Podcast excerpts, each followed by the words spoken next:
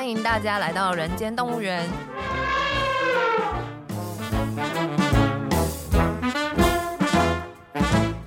这是厌世姬为了编剧工作外出取材，访谈多年政治与企业幕僚的经验，并交流两个世代斜杠者的生活与想法。Hello，大家好，我是厌世姬，欢迎收听《人间动物园》。大家好，我是边角料。这次呢，我们还是很高兴能邀请到觉得自己很像马，但是又更像草泥马的曾博瑜来到我们节目。Hello，大家好。那上一次聊了你很多你的人生故事嘛，是对，还有那个悲惨的五千块过了一个月的这个，我觉得听了都觉得好心酸哦。我就想说，听众听完了这个之后，呃，跟我们本来设定的主题，希望鼓励人家参与政治，嗯、会不会突然变很阴暗？那个也不会，因为你看他，他屡次尝试，他仍旧还是在这条路线上，并没有什么很大的差别啊。嗯，对对对，就你今年还。还有勇气啊，然后又去投入，然后去选一个非常困难的选举。因为那时候我记得我从新闻看到你愿意被征召的时候，我是真的吓了一跳。我想说，议员都已经这么不容易了，那刚刚好也补上。但但后来验尸机问了我一个问题，说：“哎，你为什么可以补上议员？但是吴峥？”吴征是因为王宏威，王宏威去补了立委，呃，去选的立委之后，可是吴征并没有补上议员，为什么？就你有补上议员，对，但他没有补，他没有补。台北市跟新北为什么不一样？其实不是啦，不是，是因为因为有没有判刑的问题。他对哦，对，有没有外力？哦，原来是因为这样，所以如果是被抓走的话，就会补。对对对，他是要是这种呃叫褫夺公权，就是你没有资格在担任民意代表，他才会有补，不然即使是因为像你自己辞职，辞职也不会补。或是比如说死亡，就是我像我们这个选区刚刚讲那个黄复兴党部的议员，然后他后来因为得这个癌症，然后就很很英年早逝，可是也不会补，他也不会补，也不会补。就是你要是被褫夺公权，就是你他的意思是你没有资格当议员了，那后面才会补。对，所以这个是有一点政治上的那个小的花絮。对，原来如此。所以就是可能因为贪污啊，然后因为杀人啊，或者作奸犯科啊，然后犯罪了这样子才会。哦，所以就是，也就是因为这样，所以你就有了这个四十四天的。而且我后来后来想，就觉得会被征召，很大的一个原因，应该也是因为他们看到四十四天我去当议员，然后有一些新闻露出，他们突然间发现，哎，对，这里还有这个人，不然大概应该四年我都没有，其实我都没有在做政治工作，我在做 NGO，而且都是国际的，所以其实很应该很多人已经不记得我了，对啊，所以我那时候也是因为刚好有这个机缘，所以我后来就觉得这可能上天的安排。对，对，因为我我是上哎上一集不。不知道有没有跟你分享，就是反正我我小时候住新店嘛，后来长大之后有搬离，但是后来呢，我又回新店工作一段时间，就公司在新店呐、啊，在新店工作三年多。然后我记得我在新店工作那个时候，有看过你的宣传车，真的、哦，对对对，就是你扫街卖票的宣传车有开过去，你你人有在上面。哦，是是，那你有看到一个布偶？不太记得了，因为有点久以前。是是那时候选举的时候，有一个做布偶装的支持者，就捐了一个公主的布偶装给我，哦是哦，对，超可爱的。然后他就他就。因为我都找不到有名的大咖来陪我扫街，所以我就让那个布偶装陪我扫街，哦，顺便布偶陪你扫这样子。对，所以我对你就是一直都蛮有印象，因为我跟新店渊源也比较深嘛。所以后来就是你这几年来都没有，就感觉比较淡出政治圈，知道就是地补上这件事情。对啊，其实真真的是因为，因为我真的就一开始淡出的时候，其实我就没有就觉得没有要在做政治工作，因为我应该是说，我觉得呃，我当时的感觉是。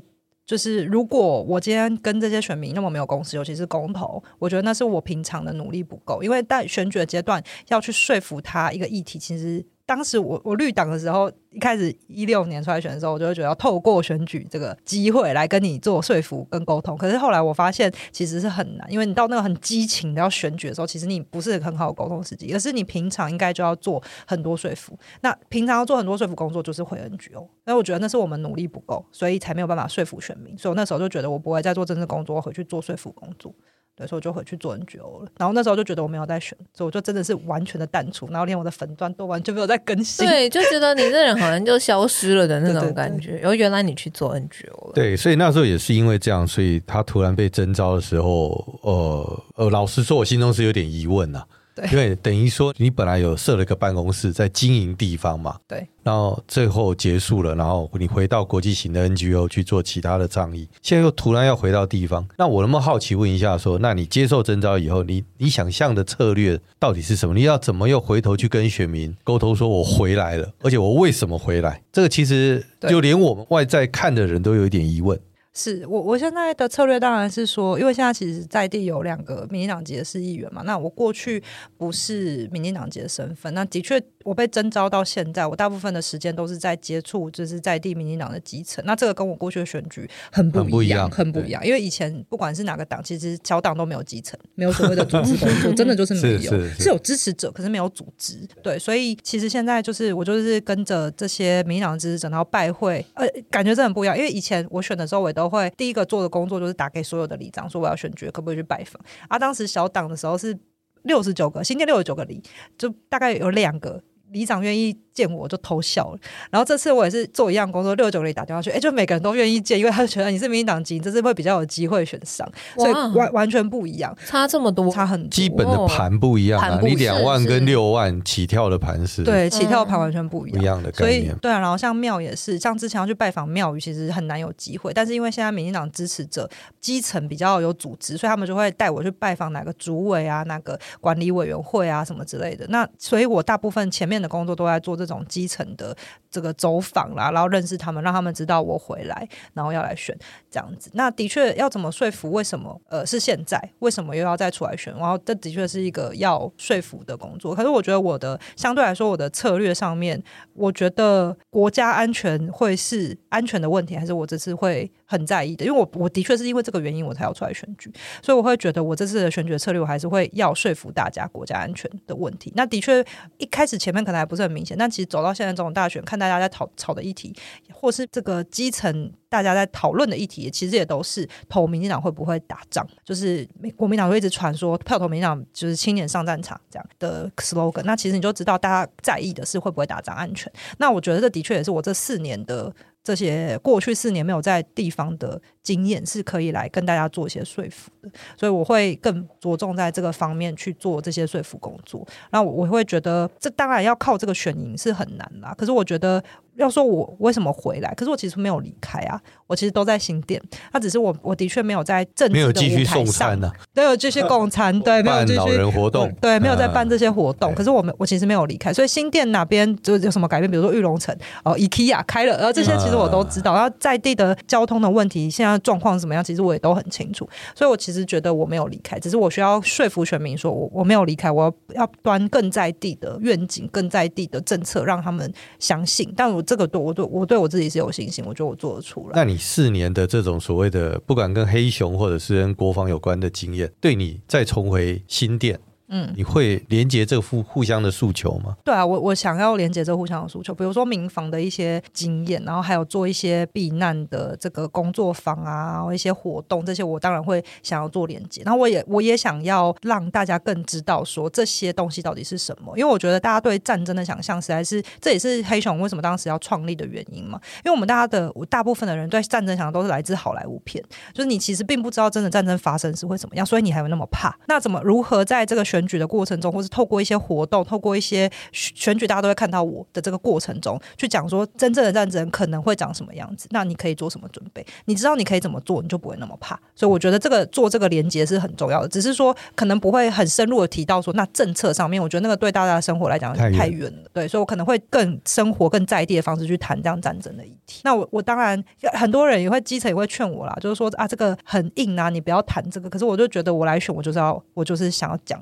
这些大家之后会对大家生活有影响的事情。新店有军事设施吗？其实蛮多的，有在安坑的那一块地方，嗯、然后像新店市区，在这个美和市旁边那边，其实也有一个小的军营嘛。嗯、那在安坑那边也有一些军事设施啊，清风园啊，现在还在那边。那现在在做一些准备的工作。我们新店其实有很多地，比如说七张站博爱路那边，我不知道你知不知道那个地方。七张站跟中正路中间有个博爱路的那边，嗯、很多闲置的。看起来是废墟的地方，它其实是国防部以前的宿舍，它其实都是国军的地，对，所以其实它有很多国防的相关的设施或是地在那里。那你对新店这一还有你的选区整区有什么地方上面的想法。我这次大概就会提的，如果是想谈地方的政见或是愿景的话，大概几个部分，交通是我会继续提的，因为我觉得青年最关心就是交通。对了，对，一定都是最关心的就是交通。嗯、然后第二个当然会提一些亲子相关的倡议，那比如说。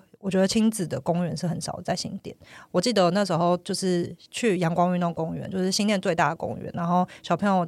玩荡秋千的话，要排队排二十分钟，然后这个对我这种就是你我完全没有办法想象，是对对对，就是因为我们小时候都在就是河边乱跑，所以我没有办法想象说，居然原来小朋友要去荡这个荡秋千要排那么久。那我觉得增加儿童相关的设施啊、托幼啊，然后这些亲子馆，这些是我想提的。但这些其实可能很多人都可以提，所以我更想还有另外一块文史想提的是柳公圳的再造，因为新店这边有这个圳道。嘛，可是因为圳道之前朱立伦市长的时候，他其实是有做一小段的再造，但是后面全部变成像废水沟，因为它水现在不流通了，所以它的水就会臭，然后有家庭废水排进去，然后包含你污水的接管啊等等之类，它这个这一条的这个水准是没有做很好的规划的。那其实新店市区啊，像我们这个北新路沿岸啊这些捷运沿线的地方，大家都在等都更，嗯，也是合理的，因为这边的这个房子很老了。然后路也很小条，那都更是合理的。但我觉得，如果我们要谈这些新店的都市的更新，其实我们应该要把柳公圳的再造谈进去。那我们可以想象，比如说像是呃这个绿川啊，就台中绿川的那样的整治方式。那再结合你新店都市的更新，你才会在这个新店有个新的景观、新的这个感受，而不是一样都是这个盖的高楼、摩天大厦，然后什么绿地都没有。这个是我觉得我特别也想提的部分，就结合文史啊，然后还有更新。的议题，然后去谈这个再造的这一块。柳公圳从新店的话，它是在哪一个位置？它其实是从碧潭那边，哦、然后一直往前到，它其实很长，它一直到公馆。嗯、那其实看得到圳道的地方，嗯、现在到。走到大平林都还看到准道，后面就被改起来了。后面是铁板盖起来，就是接下来走这个景美过去嘛。那后，后面那一段就都看不见了。所以其实，在新店一直到从碧潭到大平林这一段很长一段，沿着北新路沿着都还看得到准道。然后、哦、对，都还看得到，只是它就在狭小的巷弄里面。嗯嗯、然后因为它也没有任何的造景，你从你旁边看就是觉得会跟就是一个排水沟，你没有办法想象哦，它是圳道。那它如果又没有经过一些清理啊，可能会有异异味什么的，你就更觉得它就是排水沟。嗯、那居民当然就会觉得说，哎，怎么不把它盖起来，就比较不会臭什么之类的。那当然，这个如果整治好，我觉得没有人会不想要一个干净漂亮的水道。嗯，像公园一样，我可以有休憩啊，或者是其他的功能，没有人会反对。只是因为现在没有做这个，所以。它这一个工程看来也不是只是地方事务，没错，它必须要地方跟中央，是因为它是这个刘公水田水利会现在升格成水利署，对，对，所以它其实是一个地方中央要合作才有办法处理的，所以这一块是我特别会提的。部分，那当然还有碧潭的。你一定要记得，你前前老板非常在乎财政纪律，财政纪律当然很重要。可是不能不能，我我觉得我关心的就是不能因为我们要省钱，所以我们很多事不做。我觉得省钱当然不是，这样不是施政的重点。你要如何在做施政的时候，不要花不该花的钱，才叫财政纪律，而不是说我为了省钱，我这些都不做。我觉得这很本末盖起来，嗯，对啊，有效率。不行不行不行，对对对，这个跟我的愿景是不一样的。对啊。哇，有我其实有从那个博弈身上听得到他，他他其实有些想法的，就是来参选这一次的立委。因为你刚刚有提到说你的那个转换，就议员的时候小党到，那现在就有很多的拜会，对，那你会不会觉得容易多了？有突然之间发现有组织的政党过来，还是？嗯，要说容易多嘛，我我突然间发现就是充满了希望啊，因为以前那些人都找不到。现在都可以见到面了。我其实一开始真的是非常的开心，就见到这些人的时候，然后他们都会说我会帮你什么，然后什么哪里见你，干嘛挂看板，然后我就觉得天呐，太感动了吧！因为以前看板都要租的，还租不到，然后会花很多钱租看板。然后他们现在很多支持者就会提供说，哎，他们真的非常的挺，民进党的支持者都是非常非常的铁，尤其在这么深蓝的选区还愿意持续支持民党很多年，都是非常的铁杆的绿。然后他们就会愿意，他们这么热的天气把他们家里包起来，然后窗户全部包起来，然后让你挂看板，这很感人，非常的感人，真的。然后这其实一开始觉得很很感人，就很大的奥援。可是其实我也意识到一个问题，就是因为新店这边真的太懒了，所以对这些民进党支持者，虽然他这么铁，但他其实也都会觉得你不会选上。那如何让他们有信心，觉得这次真的有戏有机会？就是我现在一直要尝试去沟通的东西。因为如果他们连民进党很铁杆的支持者都觉得说你选上的机会很渺茫。那就当然会更难选嘛。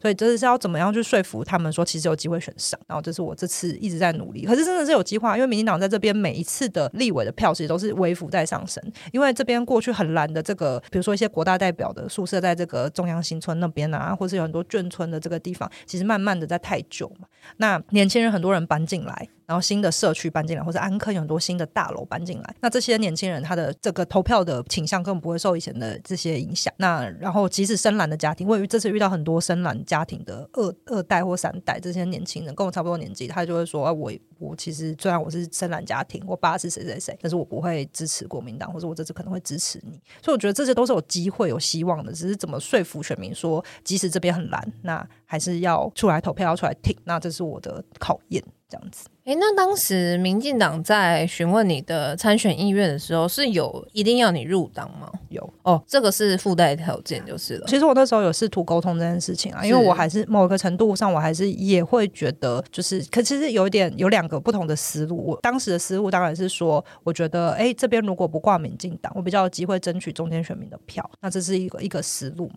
但是其实另外一个思路也是，我觉得也是合理的啊，因为他们是这样说服我，他们会认为说，你如果没有在民进党的支持者没有先把他们动员出来，你很难再扩及到外面。他们的想象跟我想象不一样。我的想象是我从中间开始扩，他们的想象是要从民进党的支持者先动员，然后再往外扩。而、哦、我觉得这样也是合理。那所以后来我一开始有试图说服，那他们反而说服了我。那我觉得这样也是合理的。那我尤其是我走访这些基层之后，我更觉得对他们的确需要一个很鲜明的来扛大旗的支持者。然后他们也愿意来帮忙动员，我觉得这是需要的。嗯，所以你觉得这个选择是正确的？我觉得我可以理解这个选择。对，是是。那会不会是不是正确？就是票开出来，我们就知道是不是正确了。对，结果论呢？哈，我们最后来检验看看到底是要入党好还是不要入党比较好。嗯，因为因为征召的候选人当然就是除了要选。自己选好之外，当然也是要扛政党票跟总统票嘛。是，所以我也是，我完全可以理解为什么会希望要做入党的这个这件事情。对啊，嗯嗯，那坦白说，因为我过去的确也是不同的政党，那我要去说服民进党支持者来投给我，我的确也要做这样子的动作，我觉得是是需要的。哎，那就跟着，因为你也刚刚有提过你们那里的议员的结构，你现在议员有两席是民进党的议员嘛？嗯，也都很年轻吗？一个是很年轻的这个陈乃瑜议员，她是女性，嗯、然后妈妈，然后形象跟我算蛮接近，以前是三立的记者这样。另外一个是在这里非常经营非常非常多年八届议员，哦、呃，这个陈永福议员，他就是资深议员，这是我小时候也有印象的永福阿飞，永福阿飞，对对对对对，哎，对，就是永福阿飞，对，所以他也是非常资深的议员。然后他就是常年算是民进党在这边就是经营最久，然后组组织也是很稳的这个在地的议员，对。所以你这两名的议员，你都拜访了呢，还是？我就是我们现在当然在积极的整合啦，因为毕竟永福议员，就我刚刚讲说第一次来选举的时候，其实当时民进党就是征召永福议员，那我当时是绿党这样子来选举，所以我们其实过去有一些竞争，那当然对他来说会心里会有一些芥蒂。那毕竟那个也是虽然就是选不上，可是那也是可能也是他最接近有机会，因为太阳花刚过，那夹带的那个强劲的社会支持，那可能也是他最接近有可能选上立委的一次。那那时候我们没有整合成功，所以他心里可能难免有点芥蒂。所以我们现在还在积极整合中啊。但就是其实坦白说，我相信他在这边在这么蓝的这个地方，然后经营而且坚定的支持民进党那么多年。我觉得他这个最后我们一定大家会一起来扛这一场选举，对这个我觉得我是我心中对这件事情是有信心。好啊，那我们刚才也是聊了蛮多这个很严肃的这个选举啊、政治啊、整合的那个议题哈。嗯、那我们现在来聊一些轻松的吧。好，因为我我听到博玉要来，我也其实也觉得蛮开心的，因为就是我。也讲蛮多次，就是我在新店长大，所以我是在台北市出生了，但是那我大概五岁左右我就搬去新店了，然后在新店住了非非常多地方。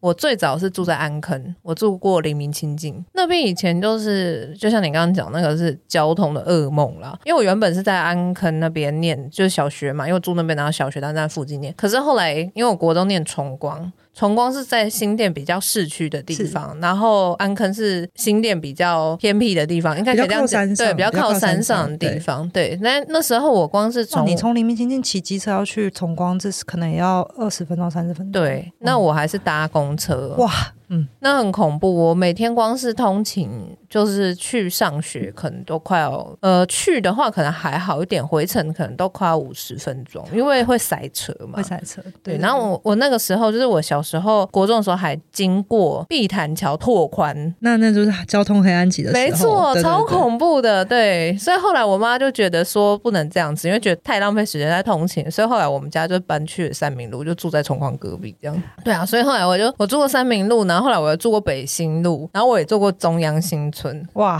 所以我在那个新店到处住，对，新店到处住，所以这个新店都觉得哇，我是那个。因为对我们来讲，新店现在的印象就是 IKEA，哦，宜家家居新店店，对。对对，对，宜家家居新店店。我还有住过花园新城哦，花园新城很棒啊，就是山明水秀啊，然后还有在山上，可是没有到非常远，然后风景非常好，对，然后还有一些公社，我记得它有一个升旗台，还有一个蒋公铜像，我印象 超级深刻。因为花园新城这个社区其实很有趣，因为它那个地方呢，理论上是是水源地，它是不能盖房子的。然后他当年好像就是那个蒋宋美龄的一个不知道亲戚还是谁，反正就是说是跟蒋家有关系的某一个亲戚，然后就想在那边盖房子，所以他们那个是一个特许的地，对，没错，所以就盖在了一个其实不应该盖房子的地方。那也也因此那边就是呃风景很漂亮。然后他们那个社区其实长期以来的一个议题就是他们没有自来水，对，听说现在是有了，对不对？现在接管了。对对对，现在因为当时很多安坑的山上社区其实都没有自来水，嗯、因为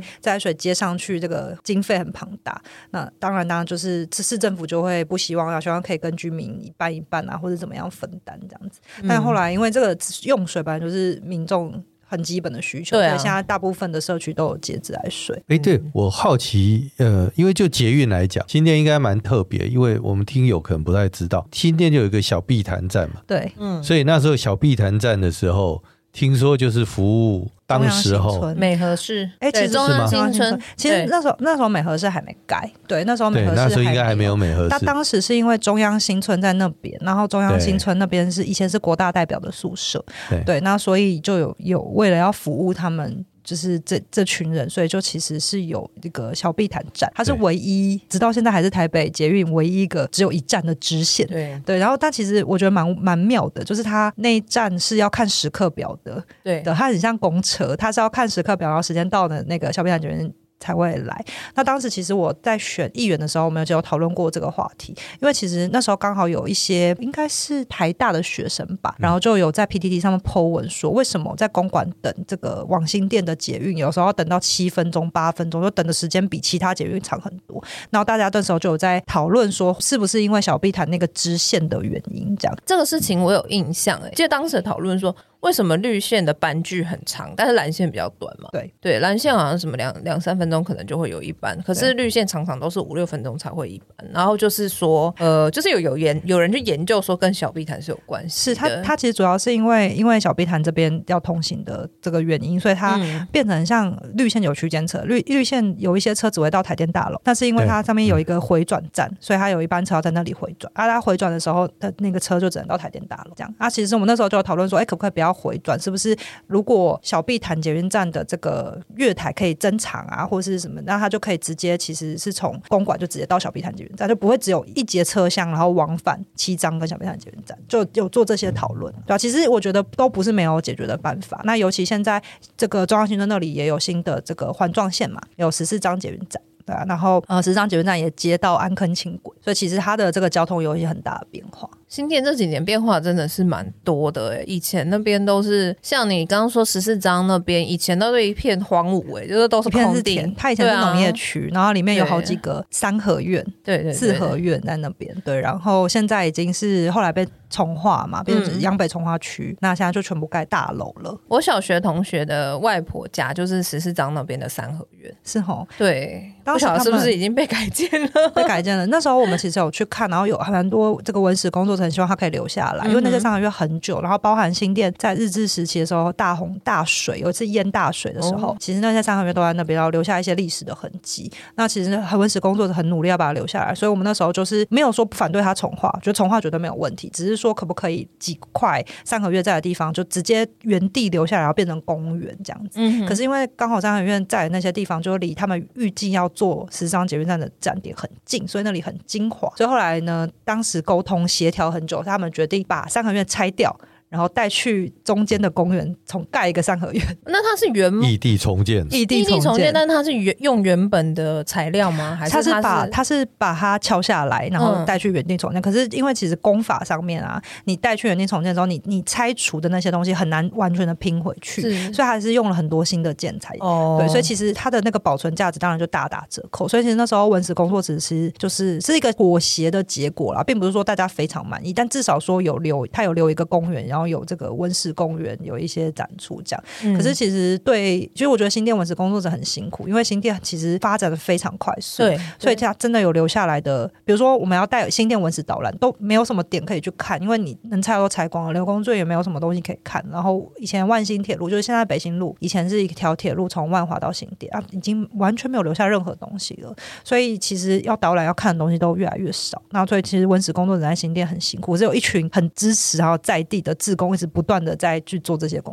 作。新店我觉得真的是一个蛮特别的地方，因为它不是在台北市，对，可是它却是台北捷运最早有站的一个非台北市。但那当然，我淡水那边也是有啦。但就是说，以它这个头来讲的话，第一站新店站，可它其实并不是在台北市。对，所以那个时候我们身为新店人，当时是真的觉得是很骄傲的。其实我觉得，直到现在，新店的居民都会觉得新店其实很棒，然后可以成为作为新店的人是很得意。然后新店是文教区，然后生活品质很好，环境很好。就我自己住在新店，我也是觉得很方便，然后品质环境很蛮好的。可是并不是说没有东西可以没有可以改变的地方，就是说还是有可以更好的地方，并不是说现在不好。像我以前做过，我还做过木栅，但是就我长大成人就是开始工作之后，我住木栅的时候，因为我是住靠集美女中那边，对，所以我都还会说啊，我要去新店买东西，对，我要去新店买东西，我不是去台北市。我以前住政，我以前读政大的时候也是，我后来为什么会住在新店，就是因为我每次读政大，我要买什么东西，我都要去新店家乐福。对啊，然后我觉得说，那我怎么不干脆住这就好了呢？对啊，对，所以我就直接搬来新店。对，新店有你看有 IKEA，有家乐福，然后特力屋。对，诶，现在美和市的话，所以还有电影院。诶，还是美和市有电影。玉龙城，玉龙城会有电影院，然后会有成品。对，然后就还没开业，要等今年九月。对对对对，勾起我好多回忆啊！那我想要问你哦，你有没有吃过那个中正路的无名面店？中正路的无名面店，只有开晚上的。你说宵夜面吗？对，宵夜面有啊有啊，我吃过中正路的宵夜面。哦，它叫无名面店，因为我们都叫它宵夜面，因为它只有开晚上。对，因为它只有开晚上，那它又没有名字，所以我都叫它无名面店，都叫它宵夜面。哦，那应该我们是同一家，对，应该是同一家，差不多的东西。对啊，那你有没有什么私藏的推荐的新店美食？对啊，因为你不是说你在那里蹲点蹲了？对啊，那你因为蹲点一定会对那个地区有没有什么可以推荐或你觉得对没问题？美食或好玩的地方？好玩的地方，美美食的话，蛮推荐就是。正大有个学长在这个七张站旁边开了一家叫林叔叔的面店，然后他那个面就是四川辣味的面这样子，然后非常真的是非常好吃。就我每次大家来的话，我就会推荐说可以吃林叔叔啊，他已经好吃到他还在信义区跟中和开分店，就非常的厉害。嗯哼，然后三明路有一个布瓦的店。布仔的店，然后它是热炒店，嗯、然后那家热炒店是有名到，就是晚上会有计程车在门口排班。啊！真的，我居然不知道这家店，它是靠那个中正路那一头的吗？哎，它是那个更新那一头，更新，它是靠大概在新店高中附近。哦，那边哦，对对对对对，然后那家热炒店蛮好吃的。然后就就会常常常去吃，因为住三民路，有时候不知道吃什么，就会去吃热炒店，这样、嗯、对，蛮好吃的。然后呃，我因为我以前深蹲协会在这个七张在巷子里面，然后旁边有一家日本料理店叫鱼武日本料理，然后那个老板就是一个年轻人自己出来开日本料理店，然后跟我们差不多年纪这样。然后后来，然后我那时候是还在选举选议员的时候，有时候会去吃他的冻饭这样，然后他就知道我在里面。开协会，然后就很支持我们这样，然后就变得很好的朋友。我原来那家我也很很支，那家也很推荐，好吃。对，那家店很有名的，我不晓得原来你认识，可以可以去。报你的名字吗？报我的名字，报报报名字，然后就被加价了。对对对对对，要捐款。对，那就顺便他就附上那个博宇的那个捐款捐款账户。对啊，那如果来我选区玩的话，其实除了新店之外，我就会觉得平林很好玩。对，虽然平林现在蛮远的，然后平林深坑石定其实都很好玩，然后很有特色。然后可是因为现在大家有雪隧之后，大家就去宜兰很方便，所以这些地方的就是观光。现在就比较少人，那其实我是非常的推荐大家可以去平林，平林的山上的景色真的超漂亮的。对，然后那边有很多在地的青年回去种茶，然后种有机茶，然后开弄一些这个永续观光的这个类似工作室或是开咖啡厅这样子的东西，然后我觉得都是很值得推荐。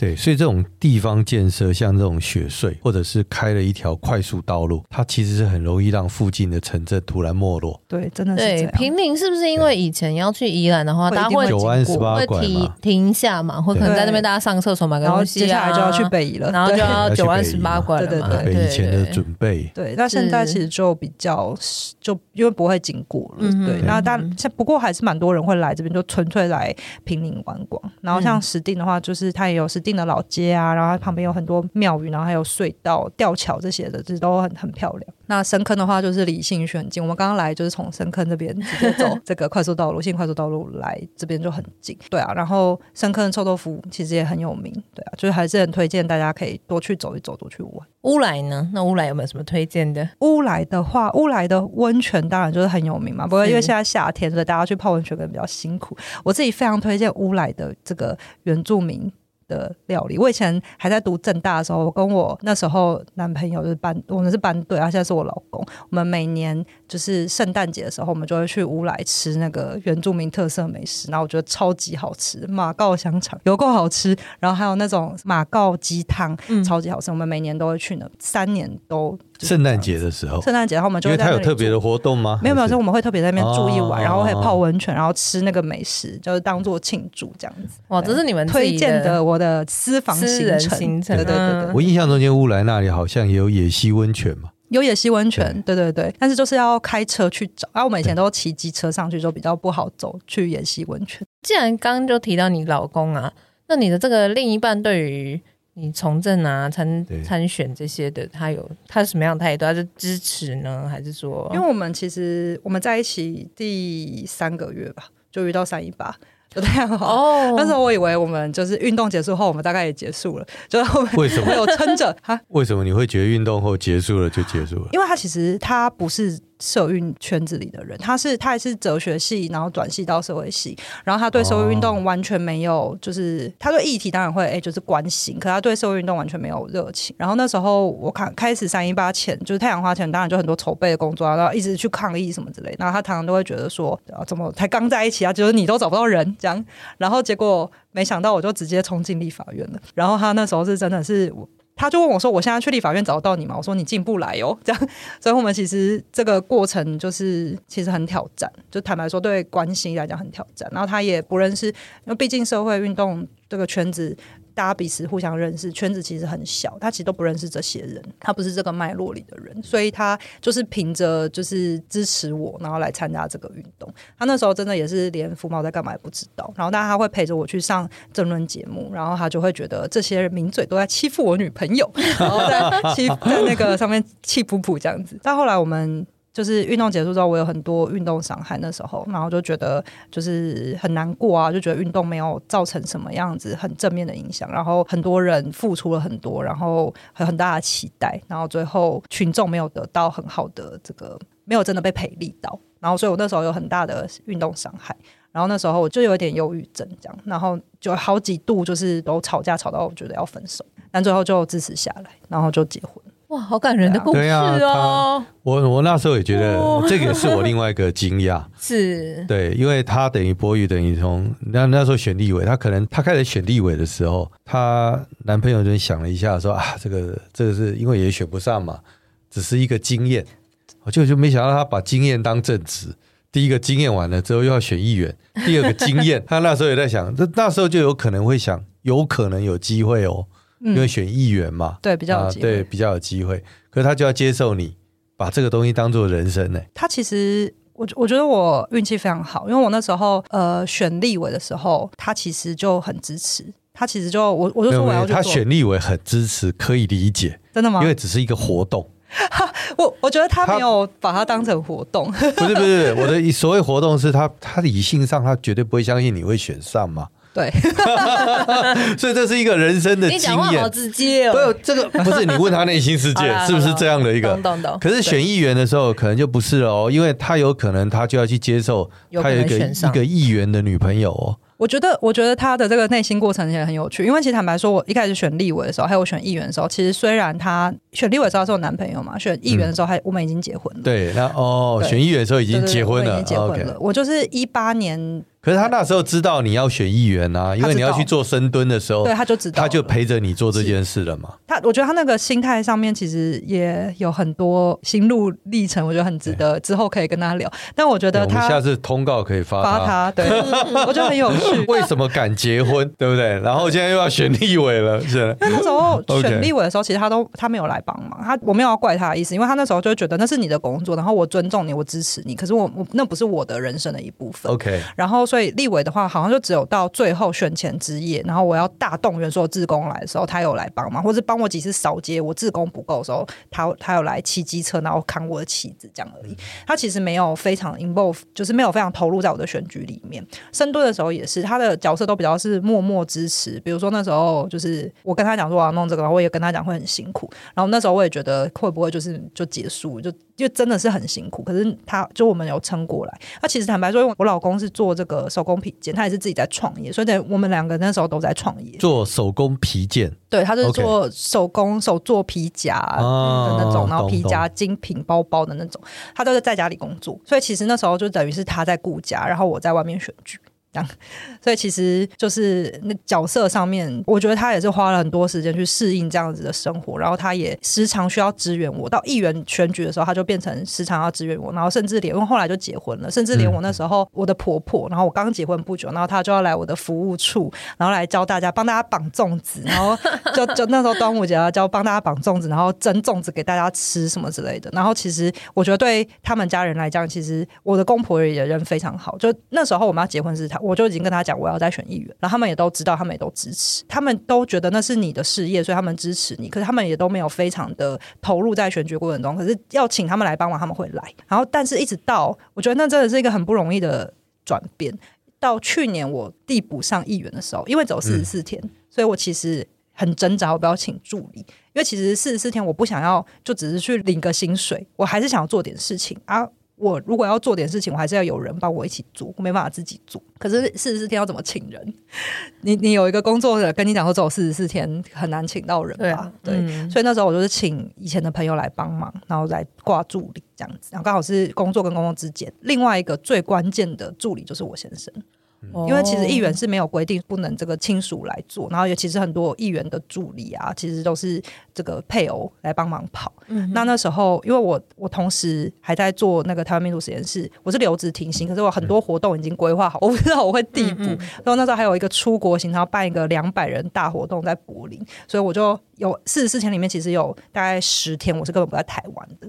然后我就问我先生愿不愿意帮当我助理，然后他就义不容辞的当了。然后这是他开始正式踏入政治领域，正正是从只是一个支持的角度，帮我付房租，然后提供我这个生活所需，然后到然后偶尔来扫街，变成志工，然后到变成。